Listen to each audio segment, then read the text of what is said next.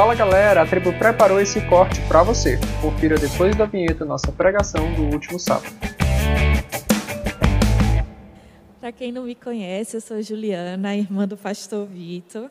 Acho que vocês já ouviram algumas histórias minhas, algumas que eu já ouvi que ele, ele mesmo me conta que contou já algumas piadas sobre mim aqui, que algumas eu não sei se ele contou certinho ou não, né? Mas tudo bem.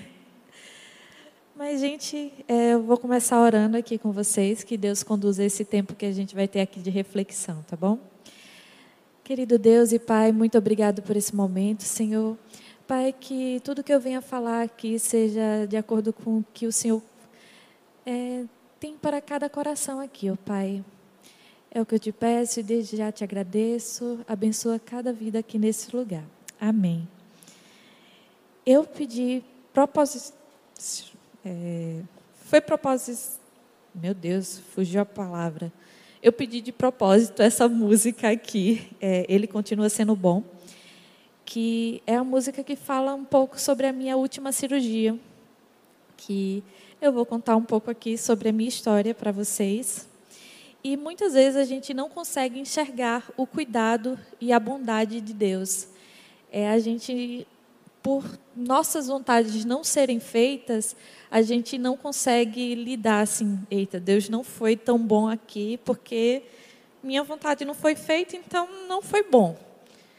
E muitas vezes a gente não percebe o tanto das outras coisas acontecendo ao nosso redor que Deus faz que é bom.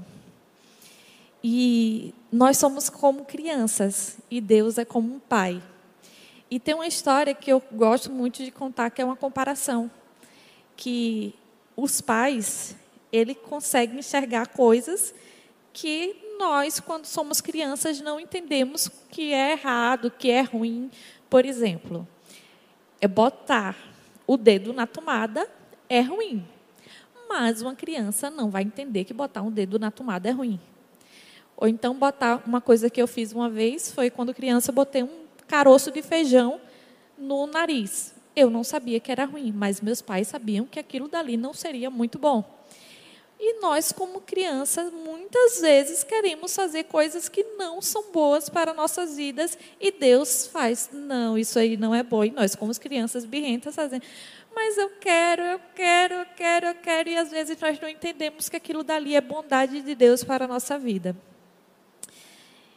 E eu vou contar agora um pouco da minha história, que começou quando eu era criança. Eu sempre tive vários problemas de saúde.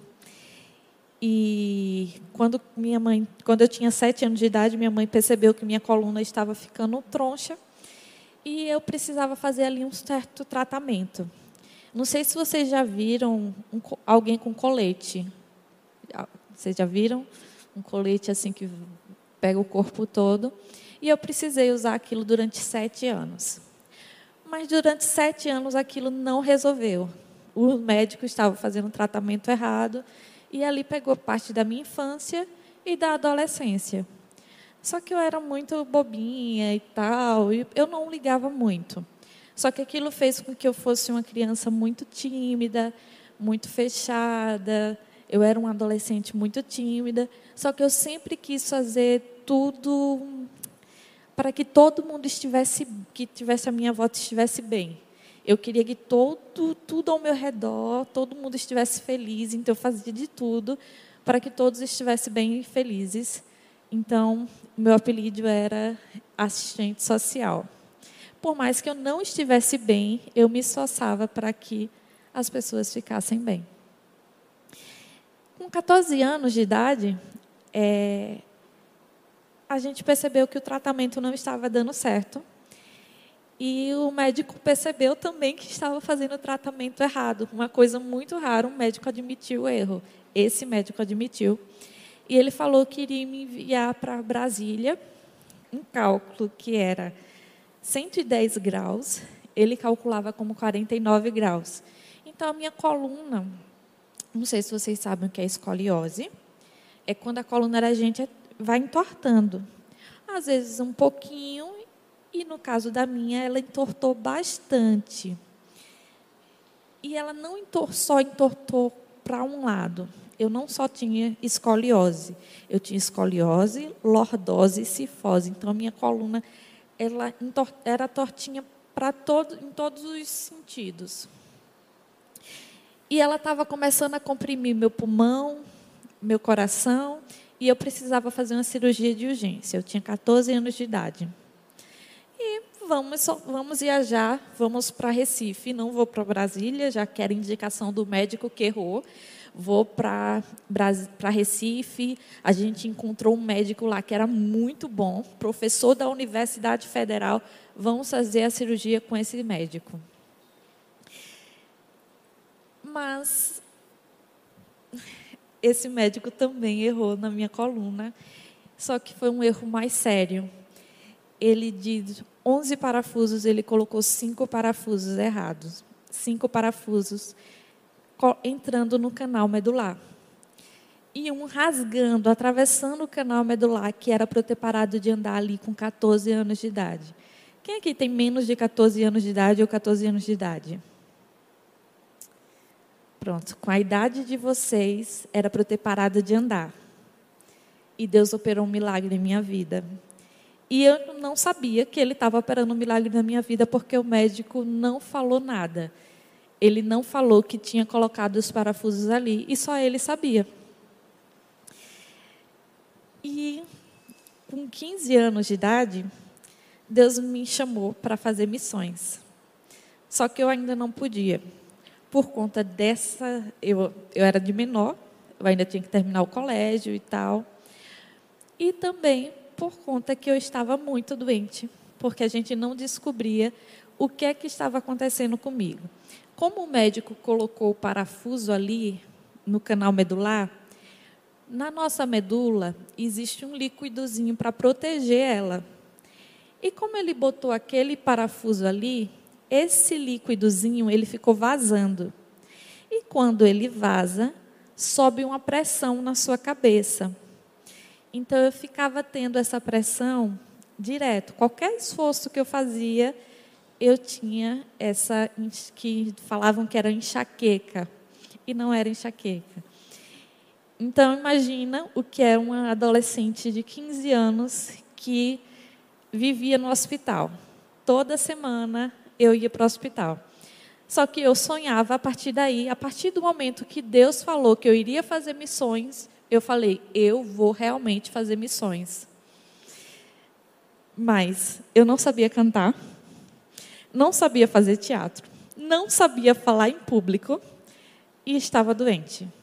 Então, quando eu falava para as pessoas que eu iria fazer missões, as pessoas olhavam e falavam assim: não tem como. Você é muito boazinha, você é assistente social, mas você vai fazer o quê? Vai ser assistente, vai estudar, vai fazer o vestibular, ser assistente social e tal. Vai fazer missões assim, você vai nas favelas e tal. Não, Deus não me chamou para isso. Eu estudei, eu sou assistente social, mas não foi só esse o chamado que Deus colocou no meu coração.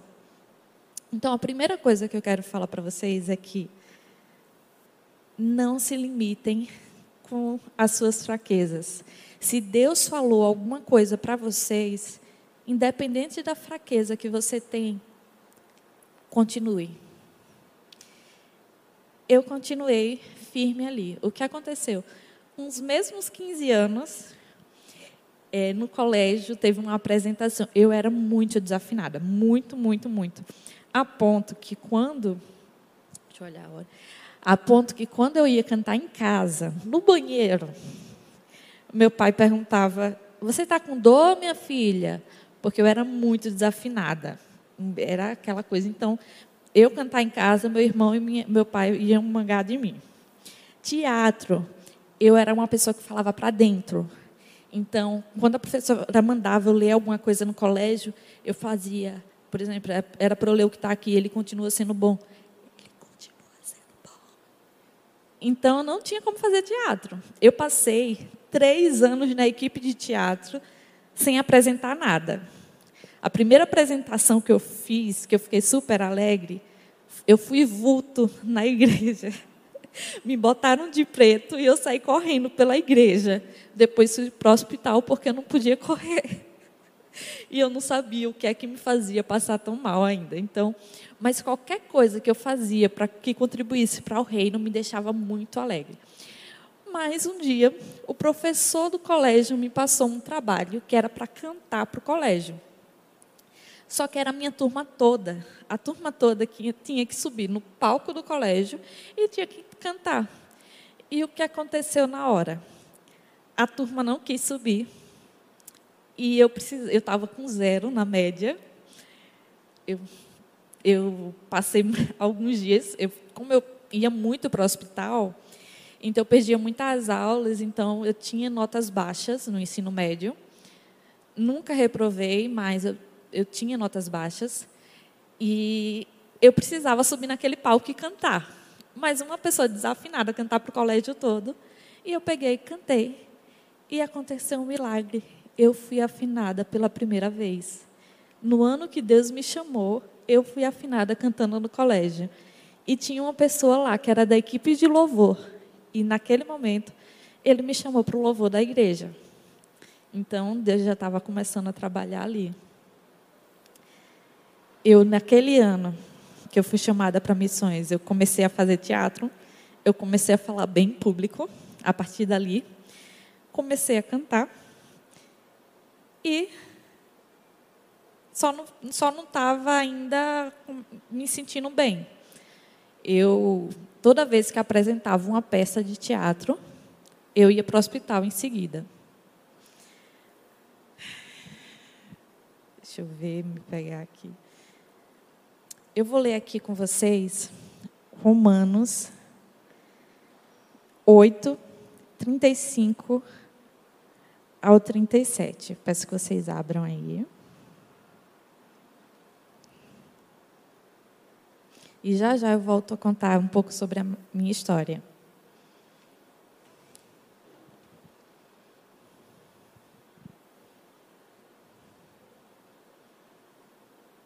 Romanos 8, do 35 ao 37.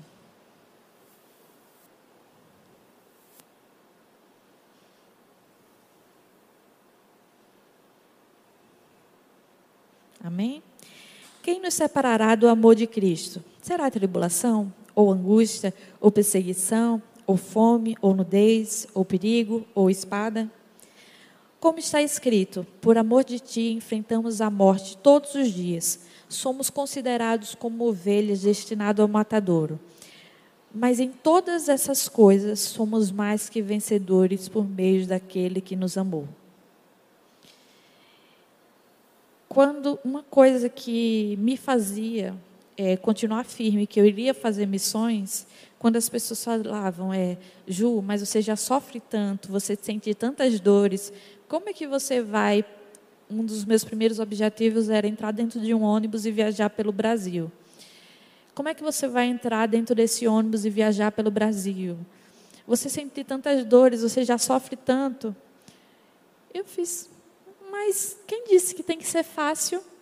Se todos, todo mundo que eu via pregando o evangelho na Bíblia não era fácil, não era fácil para ninguém. Todo mundo tinha limitações, todo mundo tentava superar, todo mundo sofria e sofria bem mais do que essas dores que eu estava sentindo fisicamente.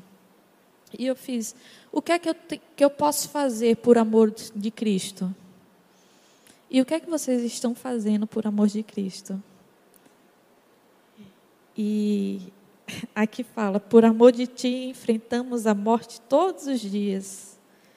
Será?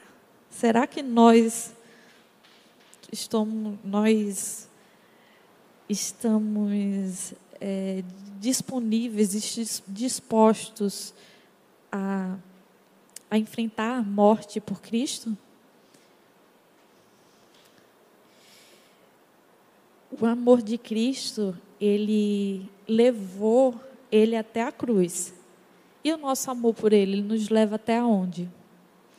Isso é uma coisa que me faz refletir muito. Porque enquanto todo mundo pensa, Ju, não faz isso porque você vai sentir mal. Ju, não faz isso porque você tem suas limitações.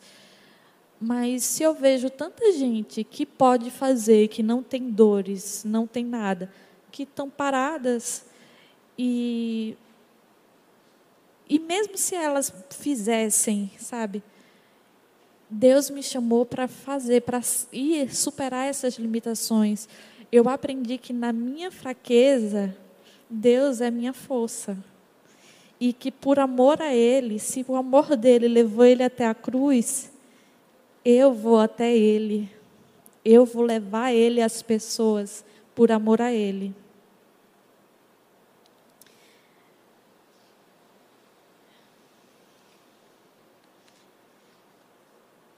2 Coríntios 10, é, 2, 10, fala assim. Por isso, por amor de Cristo, regozijo-me nas fraquezas, nos insultos, nas necessidades, nas perseguições, nas angústias, pois quando sou fraco é que sou forte. Quando quando eu descobri, primeiro eu continuei piorando, piorando, piorando, e do nada eu levei uma queda. O médico não aceitou, não, não aceitava que eu fizesse fisioterapia e me mandou fazer academia. E eu levei uma queda na academia. E começou daí a, a eu poder investigar o que, é que estava acontecendo comigo. E dessa queda, eu fui para o hospital porque um parafuso que o médico tinha colocado errado entrou dentro do músculo e ficou batendo dentro do nervo. E a gente achava que ali tirar aquele parafuso ia ser a solução de tudo e que eu não iria mais precisar ficar indo para o hospital. Eu ia resolver todos os meus problemas e ali eu ia poder fazer missões. E eu fui para o hospital e tal, e falei, e o médico disse que não iria poder me operar porque estava aposentado. E eu fui para outro médico que foi que operou junto com ele, que disse que eu não era paciente dele. Em resumo, a gente entrou em um processo e ele foi e me operou e aquele não era o problema. Só que a gente achava que era. E eu fiz, não, agora eu vou fazer missões. Eu comecei a perder os movimentos da perna, porque os parafusos ainda estavam ali no canal da medula. E eu voltei para ele e ele falou: Não, você está perdendo os movimentos da perna porque é psicológico. E eu disse: Não, já que é psicológico, vou fazer missões fui para o grupo M. Quem sabe o que é o grupo M aqui? Pronto, eu fui para o grupo M, passei mal o ano todo. Passei mal o ano todo, visitei os hospitais do ano todo, mas eu não desisti. Eu continuei evangelizando pelo Brasil, fazendo missões, e eu evitava falar sobre as minhas dores, evitava ficar falando o tempo todo que estava com dor, evitava. Só que eu voltei já muito pior. Quando eu voltei, é, surgiu uma oportunidade de ir para Haiti. Só que eu já voltei muito pior. Eu já voltei perdendo os movimentos da perna. Só que eu fui para Haiti. Fui porque Deus falou que eu podia, poderia ir. E eu não faço nada enquanto Deus não fala, vá. E eu fui. Quando eu voltei, tinha um congresso de missões. E eu fui para esse congresso de missões. E foi nesse congresso de missões que eu resolvi procurar outros médicos lá enquanto eu estava nesse congresso e eu descobri que eu estava com os parafusos dentro do canal da medula e que eu ia parar de andar. E eu estava em Recife sozinha. Antes de ir para o congresso, entrei, fui no hospital, o médico disse: "Cadê sua ressonância?" Eu disse: "Eu nunca fiz uma ressonância porque o médico disse que eu não podia". Ele disse: "Você pode". Eu fiz uma ressonância, levei para ele ele olhou, ele fez, ó, tá aqui, o parafuso está no canal da sua medula e você vai parar de andar. Eu olhei assim para ele, ele fez, ó, só tem uma chance aqui, você tentar tirar esse parafuso do canal da sua medula. Eu fiz, tá bom. Entrei dentro do ônibus para ir para o local do congresso, chorei, fui em pé para o congresso, assim, chorei, liguei para minha mãe, mãe, vou ter que operar, vou parar de andar. Conversei com meu professor de biologia, meu professor de biologia também falou que eu ia parar de andar. Só que aí Deus falou: não, não é assim. Continue confiando em mim que você vai bem. Se, eu, se você confiou em mim até agora, continue confiando em mim. E tá bom, eu fui em outro médico e o outro médico falou: não, não é um parafuso dentro do canal da sua medula, são três. E você tem 20% de chances de continuar andando se você tirar esse parafuso. Se você não tirar esse parafuso, daqui a um tempo que a gente não pode dizer quanto tempo, ninguém sabe o tempo, você vai parar de andar. E hum, a minha mãe não queria que eu operasse, porque era uma coisa que eu, na cirurgia poderia parar de andar de vez. Ficou aquela. Algumas pessoas falando para mim assim: e aí, cadê o teu Deus? Tu foi, fez missões e voltou e está assim: cadê o teu Deus? Meu Deus, continua no mesmo lugar. Continua agindo do mesmo jeito. Continua operando milagres da mesma forma. E eu fiz, sabe? há 14, há 10 anos na época, era para eu ter parado de andar. E eu fiz missões. Deus me chamou para fazer missões e eu não sabia o milagre que Ele estava operando na minha vida, mesmo em meio às dores, para eu continuar fazendo missões. E eu poderia dizer na época, ai, Deus está sendo tão chato, não não está sendo bom comigo, porque não está fazendo a minha vontade. Só que tem milagres que acontecem que são invisíveis que a gente não enxerga. Eu não sabia o que é que ele tinha operado na minha vida, eu não sabia que eu estava ali andando por milagre, eu não estava, eu estava sendo sustentada ali pela mão de Deus. Hoje os médicos olham para mim e falam: Ju, você está aí andando por milagre, porque eu tenho uma cicatriz na minha medula. Eu sou milagre. Hoje eu estou fazendo uns novos estudos porque eu voltei a perder alguns movimentos da minha perna perder algumas forças. Por isso que vocês me veem frequentemente vindo aqui, que eu faço tratamento no Sara Kubitschek e tal. Mas eu continuo confiando em Deus. E sabe uma coisa que eu admiro muito em vocês e que eu sempre venho aqui com vocês é, são as viagens missionárias. É, e eu vejo que vocês sempre têm vontade de servir e é um, são os adolescentes que, que eu admiro, que buscam a Deus e que e que quando o Vitor fala que vocês buscam a Deus, a vontade que vocês têm de mais e mais de servir a Deus, isso me anima. E eu falo para vocês, continuem sempre assim. Que mesmo que a vontade de vocês não, não pareça que está sendo feita, mas tem milagres acontecendo aí na vida de vocês que vocês nem imaginam, que são coisas invisíveis que Deus tem feito para mostrado a bondade dele de forma que vocês nem, nem têm ideia. Mas ele continua sendo bom. Ele continua agindo na, na vida de vocês. E eu tenho alguns desafios para vocês. É, reconheça a fraqueza de vocês. Eu sabia a minha fraqueza, eu sabia que eu estava doente, eu sabia que eu teria muita dificuldade fazendo missões, seria muito difícil mas eu não podia ficar ali naquela zona de conforto. Eu não poderia simplesmente falar: ah, é, é a Juliana, tadinha da Ju, está doente, é, sente, faz esforço, passa mal. Hum, é melhor ela ficar aqui acomodada, vai, vai estudar, vai fazer uma faculdade. Para que se esforçar para ir além? Tem ali as limitações dela, tá bom, ficar ali. Eu falo para vocês, vão além. Saiam da zona de conforto de vocês, principalmente no que for para servir a Deus. É muito fácil ficar numa zoninha de conforto. Vão além, façam mais e mais, porque Deus merece mais da gente. Outra coisa é Foque no que Deus diz sobre vocês. As pessoas falavam que eu não podia.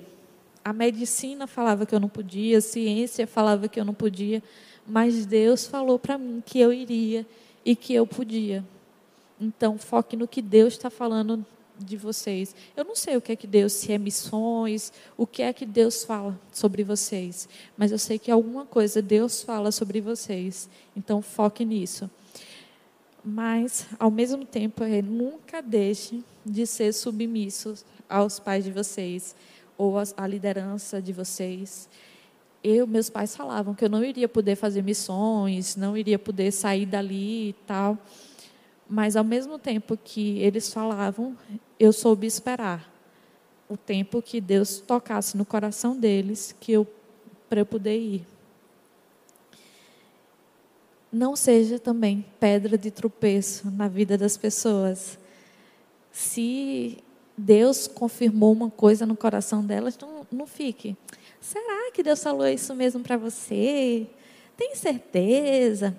Mulher, não vai não. Rapaz, tenta pensar em outra coisa. Tá tão bom aí onde você está. Não, incentive sempre o melhor para as pessoas, anime, console. Tem um versículo que é em 2 Coríntios 1, 3, 4, que fala: Bendito seja o Deus e o Pai de nosso Senhor Jesus Cristo, Pai das misericórdias e de Deus de toda consolação que nos consola em todas as nossas tribulações, para que com a consolação que recebemos de Deus, possamos consolar os que estão passando as tribulações. Então nós fomos chamados para consolar. Deus nos consola para que nós possamos também consolar, animar as pessoas que estão à nossa volta. E lembrar que eu, uma coisa que sempre me animava, que me anima é, eu sofro aqui, mas eu sofro aqui sabendo que lá não vai ter choro, não vai ter dor, tudo vai, vai ser uma maior maravilha.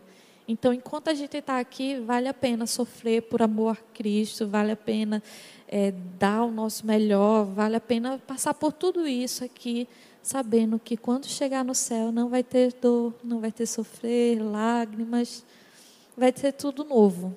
Então, eu queria chamar o, o, o louvor aqui. Tem um louvor que vem tocando no meu coração.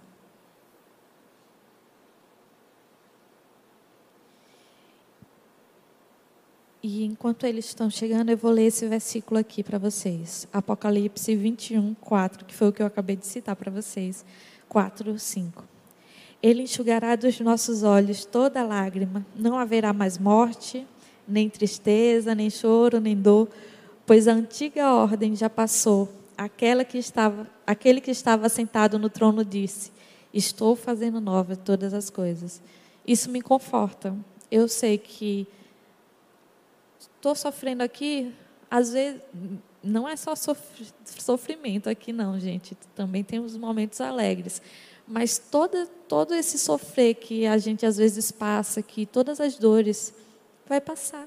Tudo passa. E quando a gente chegar lá, a gente vai ter uma alegria eterna.